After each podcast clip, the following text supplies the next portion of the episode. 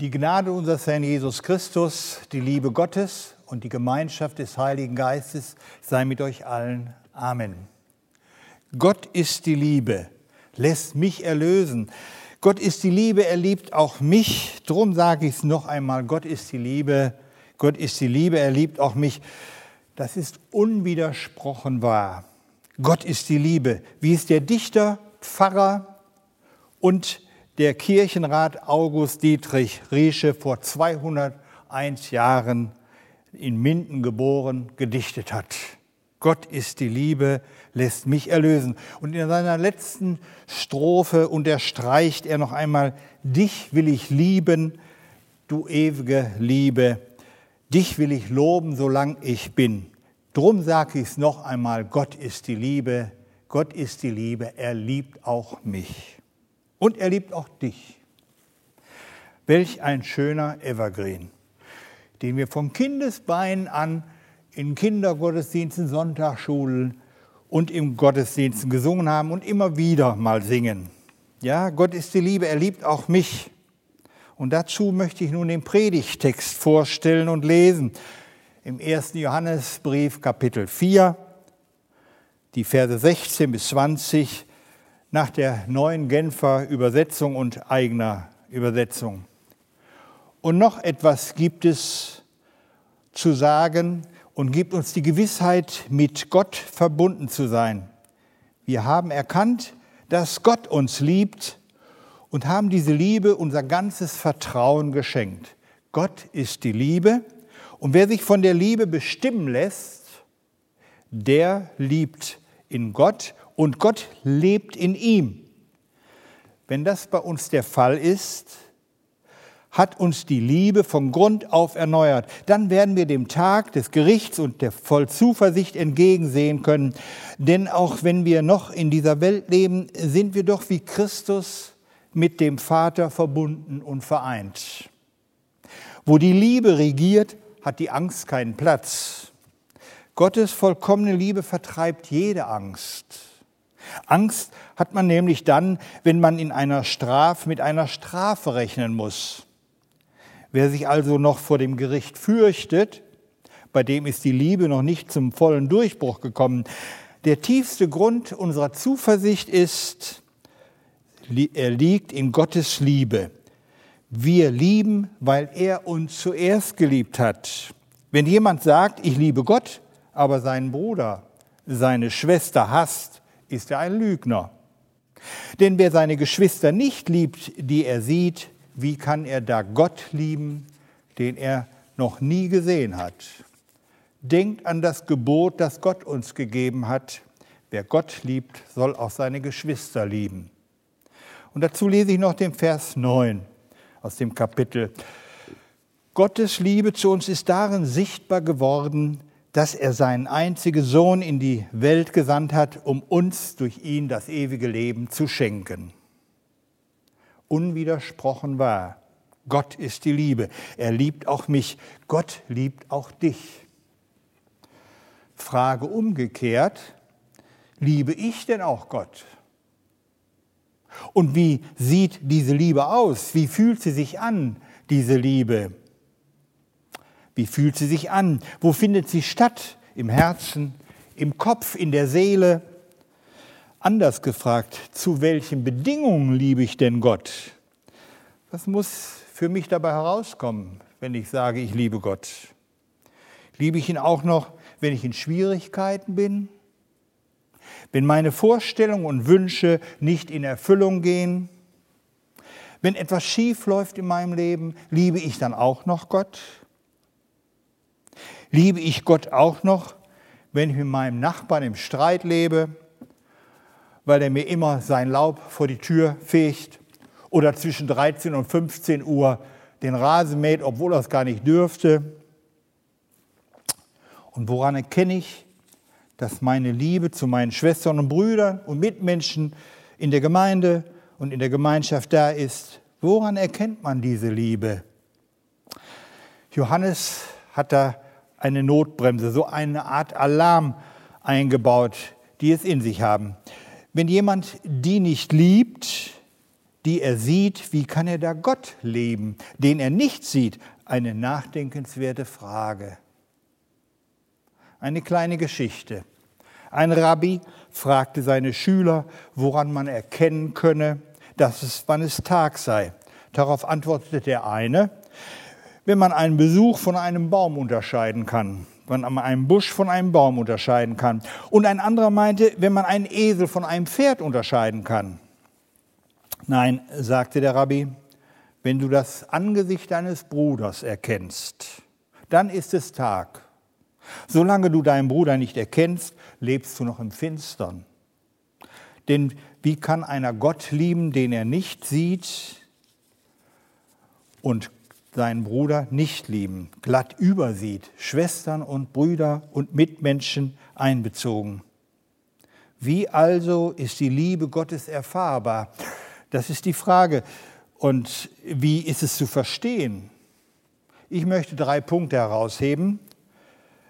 Mit der zentralen Aussage, Gottes Liebe zu uns ist daran sichtbar geworden, dass er seinen einzigen Sohn in die Welt gesandt hat, um uns durch ihn das ewige Leben zu schenken. Erstens, Gottes Liebe in uns. Zweitens, Gottes Liebe nimmt uns die Ängste.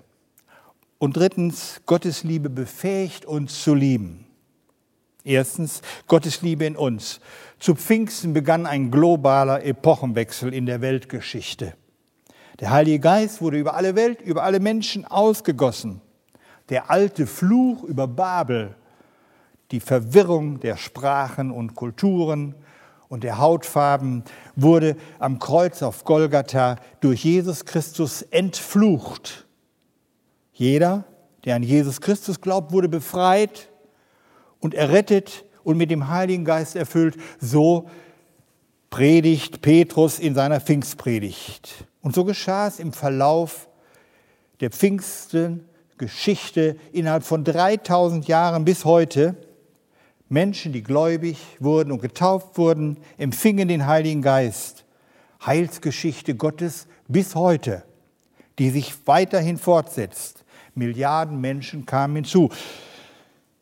Ja, Paulus kann sogar 20 Jahre später nach Pfingsten sagen, ihr seid versiegelt worden mit dem Heiligen Geist, als ihr gläubig wurdet.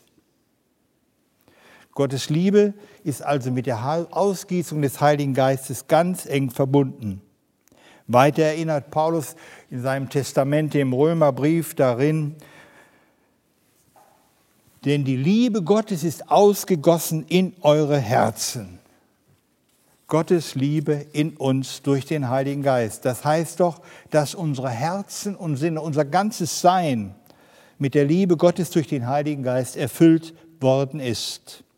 Also unser Leben in einem Bruttozustand, ohne Zusatzkosten erfüllt mit dem Heiligen Geist, Gottes Liebe in uns. Schon der Prophet Jeremia hatte rund 600 Jahre zuvor im Namen Jahwes Gottes prophezeit, ich werde einen neuen Bund mit euch schließen, nicht mehr auf Steintafeln geschrieben, sondern mein Gesetz werde ich in ihr Herz und in ihre Sinne, in ihr Gewissen schreiben.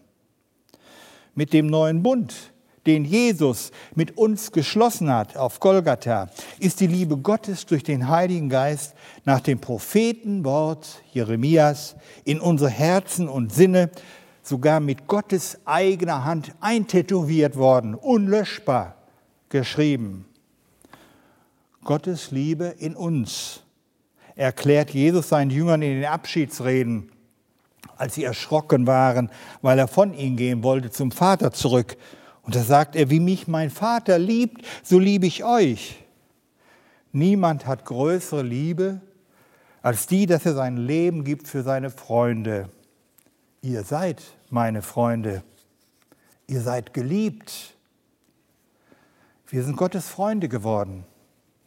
Durch die totale Hingabe Jesu am Kreuz. Gottes Liebe in uns durch den Heiligen Geist ist das Einzige, was uns in dieser Welt trägt und hält. In dem Adventslied Es kommt ein Schiff geladen heißt die zweite Strophe, das Schiff geht still im Triebe, es trägt ein teure Last. Das Segel ist die Liebe, der Heilige Geist der Mast. Gottes Liebe in uns gleicht einem solchen Segel, auf unserem Lebensschiff, das durch die Zeiten und Gewalten und Turbulenzen der Weltgeschichte trägt. Ich mag es kaum noch hören. Dennoch, in Corona-Zeiten erleben wir seit Monaten, wie gerade Gottes Liebe uns in dieser Welt hält und trägt. Gerade in persönlichen Lebensturbulenzen, welche das auch immer sein mögen, umschließt uns die Liebe Gottes. Nicht zuletzt auch im älter und beschwerlicher werden, wo es mal hier zwickt und zwackt und knackt, wo wir Älteren immer knackiger werden von Tag zu Tag. Ebenso trägt Gottes Liebe die Gemeinde. Ein Schiff, das sich Gemeinde nennt, haben wir mal gesungen, fährt durch das Meer der Zeit. Das Ziel, das ihm die Richtung weiß, heißt Gottes Ewigkeit. Die widerlichen Abgründe der Hölle können die Gemeinde Jesu nicht verschlingen. Gottes Liebe in uns gibt uns zweitens die Gewissheit, Gottes Liebe nimmt uns die Ängste. Johannes sagt hier, wo die Liebe regiert, hat die Angst keinen Platz. Gottes vollkommene Liebe vertreibt jede Angst. Oder wie Luther übersetzt, Furcht ist nicht in der Liebe, sondern die vollkommene Liebe treibt die Furcht aus. Furcht ist etwas, was von außen kommt und was uns bedroht. Ängste kommen von innen heraus, wenn wir nicht wissen, was auf uns zukommt, wenn uns etwas bedroht von innen her, Ängste vor der Angst haben, Ängste vor dem Ungewissen. Johannes spricht von der Angst, die bedroht. Er spricht im Griechischen wörtlich von der Phobie. Er spricht in Zusammenhang von der Angst vor dem Gericht, die Furcht haben vor dem Gericht. Die Angst rechnet mit Strafe. Wer sich aber fürchtet, ist nicht vollendet oder vollkommen in der Liebe, sagt er. Das macht es nicht leichter zu verstehen, aber es klärt auf gegen ein falsches Angstmachen, gegen ein Bangemachen, gegen ein Fürchten, die immer wieder auftauchenden Fragen, bin ich denn erlöst? Wird mein Christsein reichen? Was müsste ich noch tun, um gerettet zu werden? Wird es wirklich reichen? Liebt Gott mich wirklich? Die alte Lutherfrage und Angst. Wie bekomme ich einen gnädigen Gott? Angst vor dem Gericht? Unbegründet, aus dem Innersten heraus. Absurd, sagt Johannes. Vielleicht immer wieder in uns eingebläut als Kind. Pass auf, kleines Auge, was du siehst. Pass auf, kleiner Fuß, wohin du gehst. Diesen Ängsten widerspricht Johannes beharrlich und unmissverständlich. Gottes Liebe zu uns ist darin sichtbar geworden, dass Gott seinen einzigen Sohn in die Welt gesandt hat, um uns durch ihn das ewige Leben zu schenken. So schlussfolgert Johannes, wo die Liebe regiert, hat die Angst keinen Platz mehr. Gottes vollkommene Liebe vertreibt die Angst. Und es gründet auf die umfassende Zusage Jesu, die er seinen Jüngern mitgibt, in der Welt habt ihr Angst. Ja, ihr seid bedrängt, ihr seid bedroht, aber seid ermutigt, seid gelassen. Ich habe die Welt besiegt. Das habe ich euch gesagt, damit ihr Frieden in mir habt. Gottes Liebe in uns hat uns frei gemacht von den Ängsten und Bedrängnissen, auch von den eigenen Versäumnissen, auch von Schuld in unserem eigenen Leben. Daran haltet fest, daran orientiert euch. Jochen Klepper hat das in einem Adventslied so wunderbar gedichtet. Gott will im Dunkeln wohnen und hat es doch erhellt, als wollte er belohnen. So richtet er die Welt. Wer hier den Erdkreis baute, der lässt den Sünder nicht. Wer hier dem Sohn vertraute, kommt dort aus dem Gericht. Was für eine Zusage. Ja, in dieser Welt und Zeit, in der wir leben, haben wir Ängste, sind davon aus unterschiedlichsten Gründen betroffen. Die vergangenen Monate haben vieles lahmgelegt und existenzielle, ausgelö existenzielle Ängste ausgelöst. Das erfahren wir täglich durch die Medien. Und vielleicht sind wir auch selbst betroffen umso mehr dürfen wir in die wohnende Liebe Gottes als eine Plattform entdecken, die in uns wohnende Liebe, eine Plattform, auf der wir uns frei bewegen können, frei atmen können, trotz Mundschutz, trotz Abstand, was immer auch noch passieren mag. Gottes Liebe nimmt uns die Ängste. Und daraus folgert Johannes nun, lasst uns lieben, denn Gott hat uns zuerst geliebt. Vom Griechischen her besser, wir lieben, weil er uns geliebt hat. So mein dritter Punkt, die in uns wohnende Liebe Gottes befähigt uns zu lieben. Die in uns wohnende Liebe Gottes befähigt uns zu lieben. Gottes Liebe befähigt dich und mich zu lieben. Nicht, weil wir jetzt etwas für unser Seelenheil tun müssten, dann wären wir wieder in der alten Falle drin wird es denn reichen für meine Seligkeit? Nein, Johannes meint, wir können lieben, weil Gott uns zuerst geliebt hat. Das ist das einzig Wahre. Lasst uns lieben. Es ist wie Sonne und Mond. Der Mond scheint deshalb nicht so hell, weil es Nacht ist, sondern weil die Sonne ihn beleuchtet. Gottes Liebe in uns befähigt uns auch zu lieben. Es ist einfach logisch, wenn Gottes Liebe in mir ist, dann kann ich auch meine Schwestern und Brüder, meine Mitmenschen lieben. Heißt das nun, dass ich sie bedingungslos umarmen müsste? Zurzeit sowieso nicht ratsam, aber auch später nicht unbedingt. Nein, es geht nicht um Sympathie und Gefühle, sondern um die gegenseitige Achtung und Wertschätzung den anderen durch die Brille der selbsterfahrenen Liebe Gottes zu sehen. Ein im Sterben liegender Mönch sagte seinen Mitbrüdern am Sterbebett, nicht eure Tugenden, sondern eure Schwächen trösteten mich. Es geht auch nicht darum, einfach fünfe gerade sein zu lassen. Die Liebe liebt die Wahrheit, sagt Paulus in dem hohen Lied der Liebe, 1. Korinther 13. Wie drückt sich denn nun Liebe Gottes durch uns aus? Es beginnt zu Hause, in Familie, in der Nachbarschaft, im Beruf. Es drückt sich aus in der Familie und in der Gemeinde.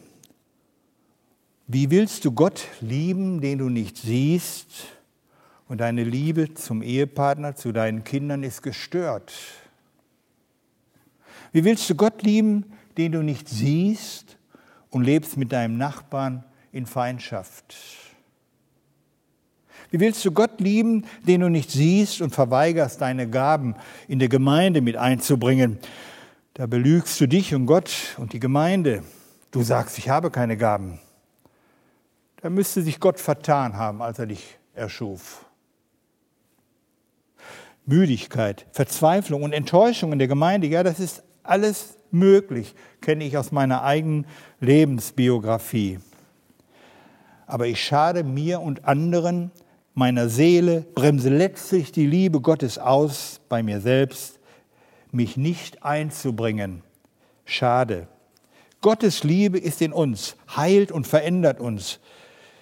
Wir können lernen zu lieben, deshalb, weil Gott uns zuerst geliebt hat. Ein alter, weiser Mann wurde einmal gefragt, was er über den Sinn des Lebens gefragt, gelernt habe. Nun, antwortete er, ich habe gelernt, dass ich hier auf Erden bin, um anderen Menschen zu helfen. Was ich noch nicht herausgefunden habe, ist, warum die anderen Menschen hier sind. Das lässt doch tief blicken. Nicht unbedingt helfen zu müssen, helfen zu wollen. Die Gemeinde ist der Ort, Diakonie einzuüben und zu praktizieren. Gutes zu tun und mit anderen zu teilen, vergesst nicht. Denn solche Opfer gefallen Gott so am Ende des Hebräerbriefes. Ein Text eigentlich für diesen Sonntag. Ja, es geht sogar darum, für alle Menschen vor Gott im Gebet einzutreten. Herr, erbarme dich in deiner Liebe dieser Welt. Kyrie eleison. Daran wird die Welt erkennen, dass Gottes Liebe in uns ist dass es stimmt, wenn wir singen, Gott ist die Liebe, lässt mich erlösen und ich will dich preisen, du ewige Liebe, ich will dich loben, solange ich bin. Erstens, Gottes Liebe in uns. Zweitens, Gottes Liebe nimmt uns die Ängste. Und drittens, Gottes Liebe befähigt uns zu lieben. Wann wird es Tag? Wenn ich das Angesicht meines Bruders, meiner Schwester, meines Mitmenschen erkenne. Auf die Frage eines Hungernden, wo ist Gott? Gib ihm Brot und sage hier. Gottes Liebe liebt, Gottes Liebe bleibt, Gottes Liebe befähigt zu lieben. Amen. Ich schließe mit einem Gebet. Gott, du bist die Liebe. Du lässt uns das Wunder deiner Liebe immer wieder erfahren. Du gibst uns Zuversicht. Hilf uns, dass auch wir dich in unseren Schwestern und Brüdern erkennen und lieben. Und hilf uns, dass auch wir durch die Menschen um uns herum lieben. Vergib uns unsere Gleichgültigkeit und Schuld, die unseren Nächsten nicht sieht. Lass uns als von dir so sehr geliebte Menschen, als Freunde Jesu, Botschafter deiner Liebe sein. Amen.